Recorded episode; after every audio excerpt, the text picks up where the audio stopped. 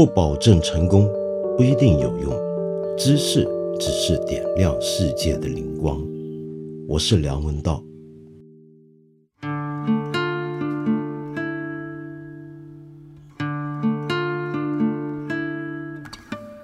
巴西国家博物馆的大火，我们都知道毁灭了无数的珍贵的人类或者世界文明的遗产。它不只是巴西的损失，还是全人类的损失。这里面包含了一些来自埃及的木乃伊，包括来自古希腊的神像，包括了巴西最早的人类化石，包括了哥伦布登陆美洲之前的美洲各大文明的一些最重要的珍宝。但是我想说的是，它们不只是过去了的、停留在历史上的人类文明遗产，它们同时还包含了某种人类未来的可能。随着这场大火，我们曾经有过的，但我们还不知道是什么的那种可能性，也都消失了。这话到底是什么意思呢？我举一个简单的故事：一二九五年的时候，有一个叫做麦西莫斯·普朗纽德斯的一个东正教神父，在当时的伊斯坦布尔，那个时候还叫做君士坦丁堡这座伟大的城市的旧书摊上面散步，要找东西。那是东罗马帝国开始走向衰微的年代，但是这座城市的市场上仍然能够看到来自世界各地的货物，当然也包括很多的书。这位神父要找的书可不是什么宗教文献，而是一个传说中只在书籍的目录里面见过，但大部分人都认为已经失传了的一部古代的学术巨著。真是皇天不负有心人，他居然还真的找到了。欢喜若狂带回去，好好的把它翻译成那个年代所使用的希腊文，因为原来这本书所使用的希腊文是古希腊文。他把它翻译成当年的希腊文之后，这本书在一四零零年又被人翻译成拉丁文，而且被送进了教廷的王宫里面珍藏。那么教廷认为这本书很重要，于是把它分成了几个不同的抄本，分赠给欧洲各国王室。其中一份就到了葡萄牙的首都里斯本，而这个抄本到了里斯本之后，辗转的又传抄出了市面，让市面上的喜欢看书的人也都能够买到。一四九二年，就有这么一个不知天高地厚的年轻人，带着这本书跟这本书上附着的世界地图，要出海扬帆了。正正是因为看过这本书，让他更加坚信地球是圆的。他只要沿着一个方向前进，他一定能够到达传说中的印度。这个年轻人的名字叫做哥伦布，而启发他进行这次航行的其中一本最重要的著作，就是刚才我说的那本手稿。这本书叫做《地理学指南》，它的作者就是西方古代世界影响力最大的天文学家托勒密。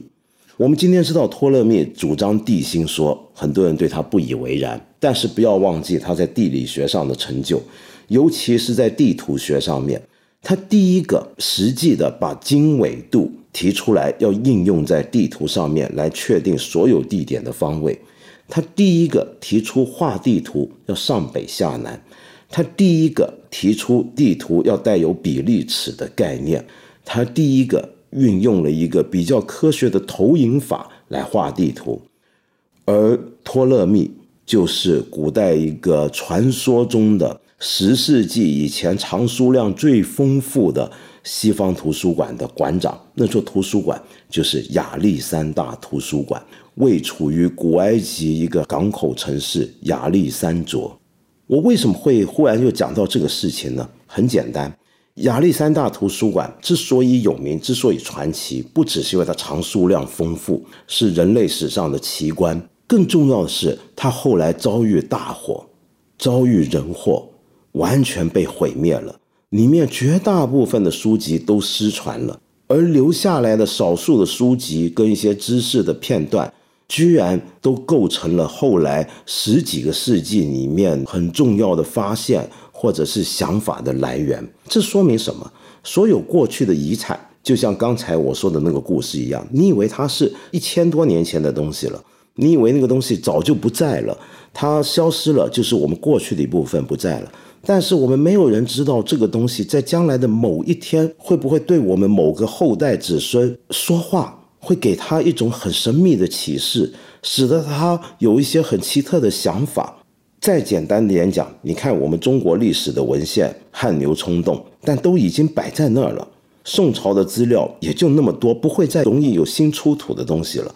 但是为什么我们每一代的历史学家仍然有任务，仍然有工作？因为我们每一代人可能都对着同一批的旧材料，会读出一些新的、不同的东西来。而每一次我们读出新的、不同的东西，产生了新的理解，都在刷新我们对我们自己的认识，也都在重新塑造了我们往未来开展的某种的机会。那么刚才我说到亚历山大图书馆，这个图书馆。我必须要好好的介绍一下关于这座图书馆，有一本书可以推荐给大家，好像还没被翻译成中文，就叫做《The Rise and Fall of Alexandria》。作者呢是英国的大众史学家跟历史纪录片的制作人 Justin Poler 跟 Howard Reed。那么这两个人写的这本书通俗易懂，尽管背后有很多的学术基础。那么在这本书里面，我们看到的不只是亚历山大图书馆很重要，而且更重要是产生这座图书馆的那座城市亚历山卓城一样重要。事实上，它是古代地中海世界里面的一个学术中心。我们很多人讲古代地中海世界，想到的是希腊的雅典，想到的是意大利的罗马。但是在很长一段时间，在差不多三百多年的时间里面，那个世界里面人都晓得、都知道，要做学问、要追求知识、要追求真理，那你就要过海到非洲北岸的亚历山卓城。为什么？我举个简单的例子，这座城市的这个图书馆，它不止馆藏七十五万卷的图书，而且它还是个巨大的博物馆。就像以前的大英图书馆跟大英博物馆本来是同一家机构一样，古代世界里面，图书馆跟博物馆常常是连在一起的，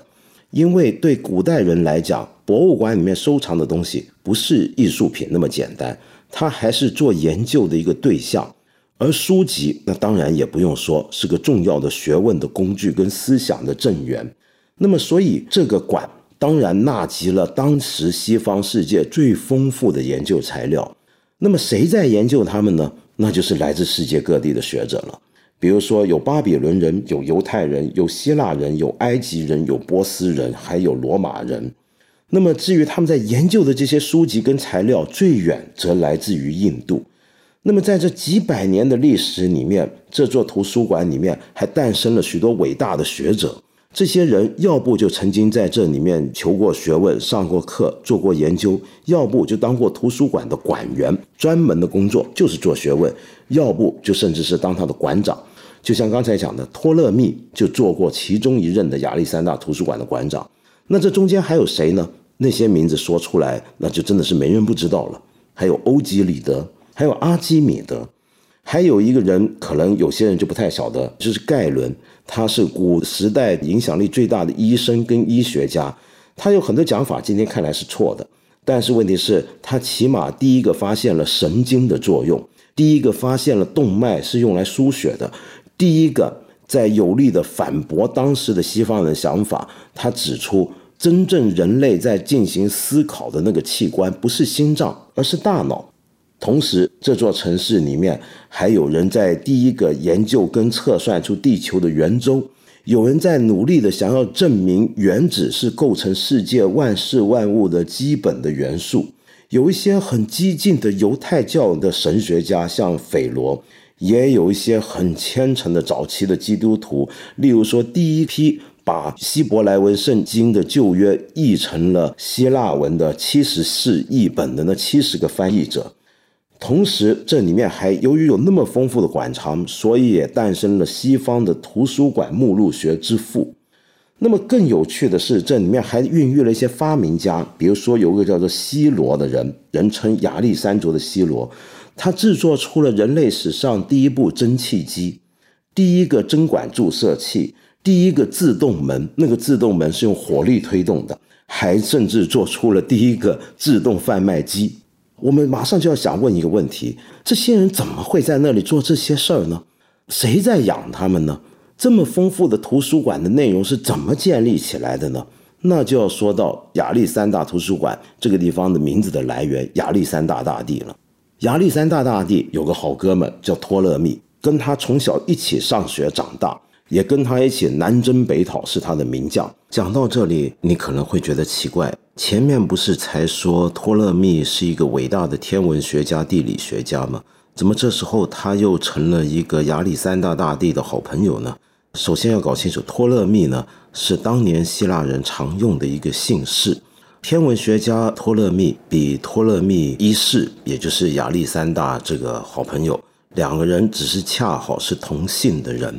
可不是同一个人，千万别搞错。亚历山大逝世之后，他的帝国迅速瓦解，他的过去的这个旧部属每人分一块。托勒密也分了一块，他分到的就是这个帝国里面最富裕的一块土地，那就是当年的埃及。而他呢，跟亚历山大大帝除了一起打仗、一起玩之外，还有个共通点，他们还是同学，小时候都是大哲学家亚里士多德的学生。亚里士多德教导他们要对世界永远保持开放，要永远对任何事情感到好奇，因为老师就是那样的人呢。你看，老师会养一窝鸡，让他们生鸡蛋，然后生了鸡蛋，每天取一个鸡蛋出来，切开它的侧面，去看看小鸡的胚胎形成的过程。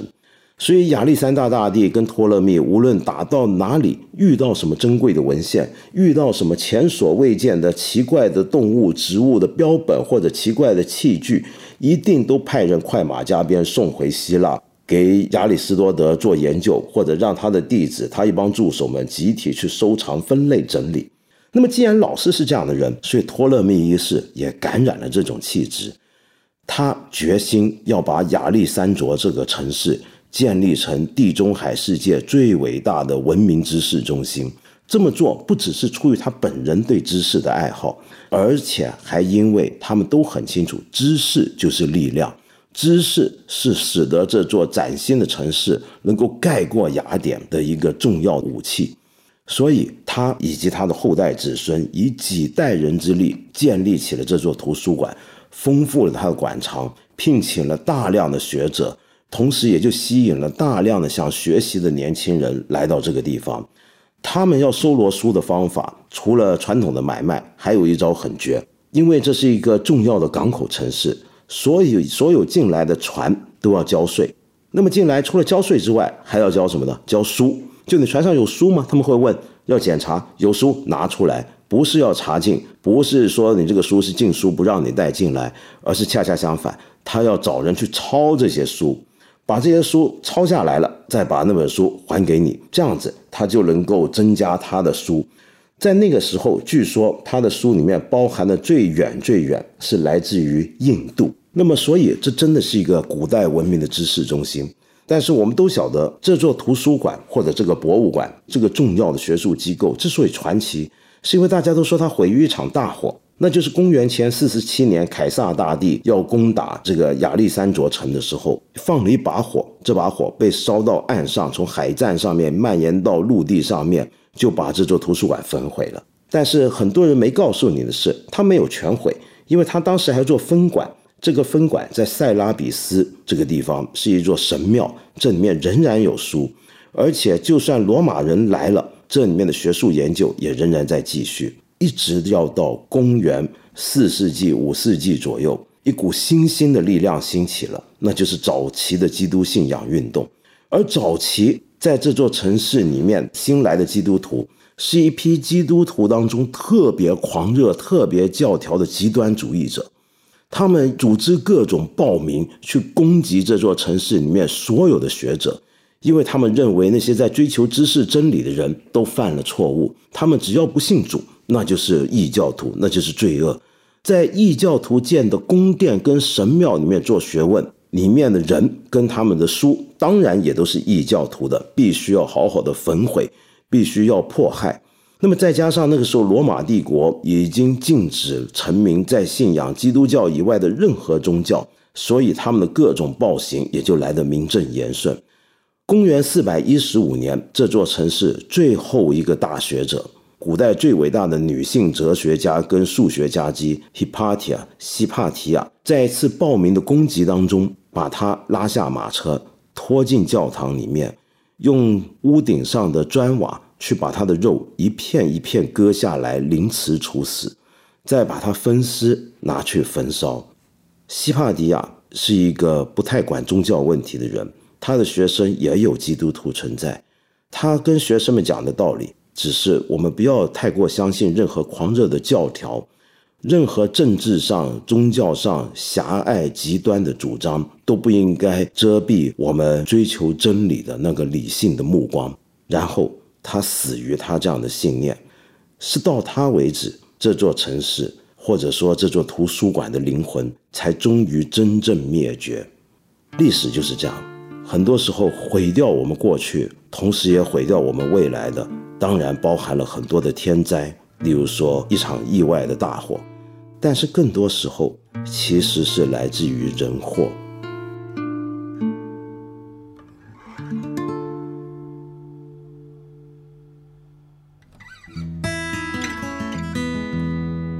有一位朋友呢，叫做不分左右，那么他问我这么一个问题：你说到当您旅行的时候，如何能短时间内了解？该城市当地的文化与人情，是逛博物馆呢，还是逛生活气息浓重的居民生活区？